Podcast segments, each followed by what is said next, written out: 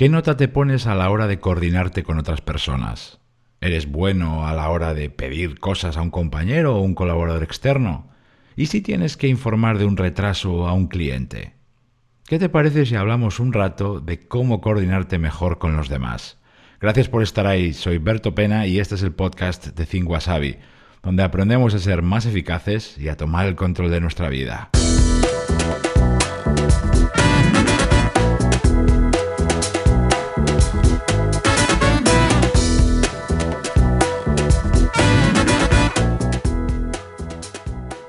Da igual si trabajas en una oficina dentro de un equipo clásico o si como yo trabajas en solitario. Siempre tienes que coordinarte con alguien, ya sea tu jefe o tus compañeros, colaboradores externos, proveedores y por supuesto clientes. De tu capacidad para compenetrarte con ellos van a depender los resultados que consigas y también el nivel de estrés con el que vives. Claro que tu productividad personal empieza por, uno mismo, por eso lleva el apellido personal, y tienes que cuidar cosas como las distracciones, la gestión de tareas, cómo aprovechas el tiempo. Pero hay un punto, uno, a partir del cual tu productividad depende de cómo te coordines con otras personas, y es justo ahí donde mucha gente falla. Antes de darte algunas claves prácticas para mejorar en este aspecto, en este área, Quería compartir contigo una serie de verdades, yo las llamo así, verdades del trabajo junto a otras personas. Cosas son muy sencillas, ya verás, pero que en el fondo a mí me costó años aprender. Parece mentira. A lo mejor es porque soy lento aprendiendo las cosas, ¿no? O porque igual no es que yo sea tan lento, sino que no son tan obvias como parecen en superficie. Son siete verdades, atiende. La primera, los demás llevan un ritmo distinto al tuyo. Los demás no siempre buscan lo mismo que tú. Los demás no siempre te entienden, aunque hables mucho. Los demás tienen que hacer tantas cosas como tú, o quizá más. Los demás tienen retrasos como tú, y puede que no te lo digan. Los demás no se van a anticipar por ti, eso te toca a ti. Los demás no van a hacer el seguimiento de temas por ti. Una vez que empiezas a aceptar y asimilar estas cosas, asimilar de verdad, ¿eh? todo empieza a ir mucho mejor. Pero por supuesto no es suficiente. Por eso vamos a ir directos ahora a uno de los rincones clave a la hora de coordinarte con otras personas. ¿Cómo pides las cosas? Si te fijas, eh, casi constantemente estás encargando tareas, pues, solicitando información, eh, comunicando cambios, pidiendo cosas en definitiva. ¿no? Y además, generalmente tú y yo lo hacemos por correo, porque sigue siendo el canal número uno. Pero, y este es uno de nuestros puntos débiles de la mayoría, la mala coordinación empieza justo ahí, por no pedir bien las cosas. Un correo escrito de forma precipitada, una conversación a la carrera, porque nos cogemos a otra persona ahí por el pasillo o cualquier otra situación, un encargo que hacemos a alguien pero que en el que falte información. La mala comunicación es fuente siempre de malentendidos, de falta de información, también de parálisis en las decisiones y sobre todo de imprevistos y urgencias.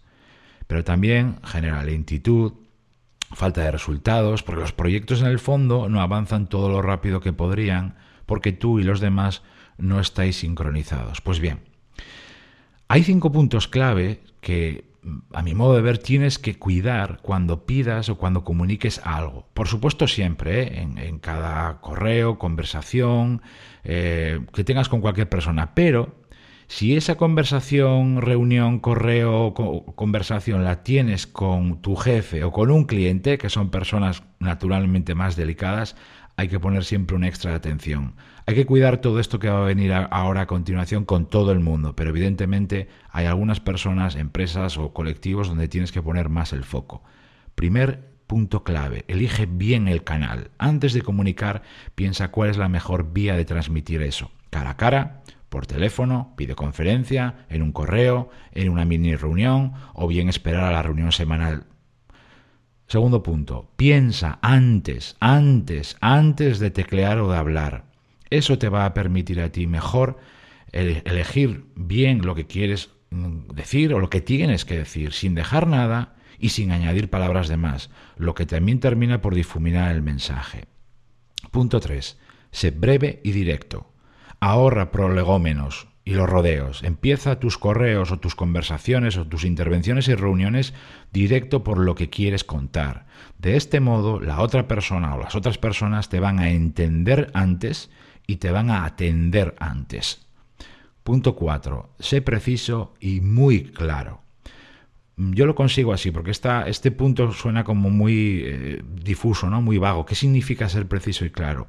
Pregúntate qué estás contando o pidiendo y qué es lo esencial que necesita saber la otra persona para entender o hacer eso. Esa es la manera en la que yo intento ser o consigo ser preciso y claro. Y el punto quinto, sea amable y positivo. Cualquier comunicación, cualquiera, aunque sea pedir una sencilla tarea, aunque sea, por supuesto, comunicar un retraso, cualquier comunicación va a llegar con más fuerza si va acompañada de una sonrisa o de un tono positivo, incluso entusiasta. No se trata de echar azúcar a todo, ¿eh? sino de trabajar un poco más a gusto con quienes te rodean. La comunicación llega mucho mejor. Ya ves que hay mucho aquí mm, donde podemos profundizar, por eso si te interesa este tema, eh, aprender más, descubrir más, entonces tienes que conseguir mi nuevo curso gratuito Coordínate Mejor. Está disponible para todos los miembros de mi lista privada. Si estás apuntado en ella, seguro que ya lo has recibido y si no, apúntate porque puedes acceder a este y otros muchos cursos. Ahí, en este curso Coordínate Mejor, que lo he hecho con todo el cariño y mucho esfuerzo, descubrirás las claves para compenetrarte mejor con tus compañeros, jefes, clientes eh, o, proveedores también, también potenciar tus habilidades de comunicación en reuniones y correos, eh, o evitar los errores clásicos que generan descoordinaciones y urgencias. Eh. Si todavía no estás apuntado en la lista, entra en Think y apúntate ahí. Bueno.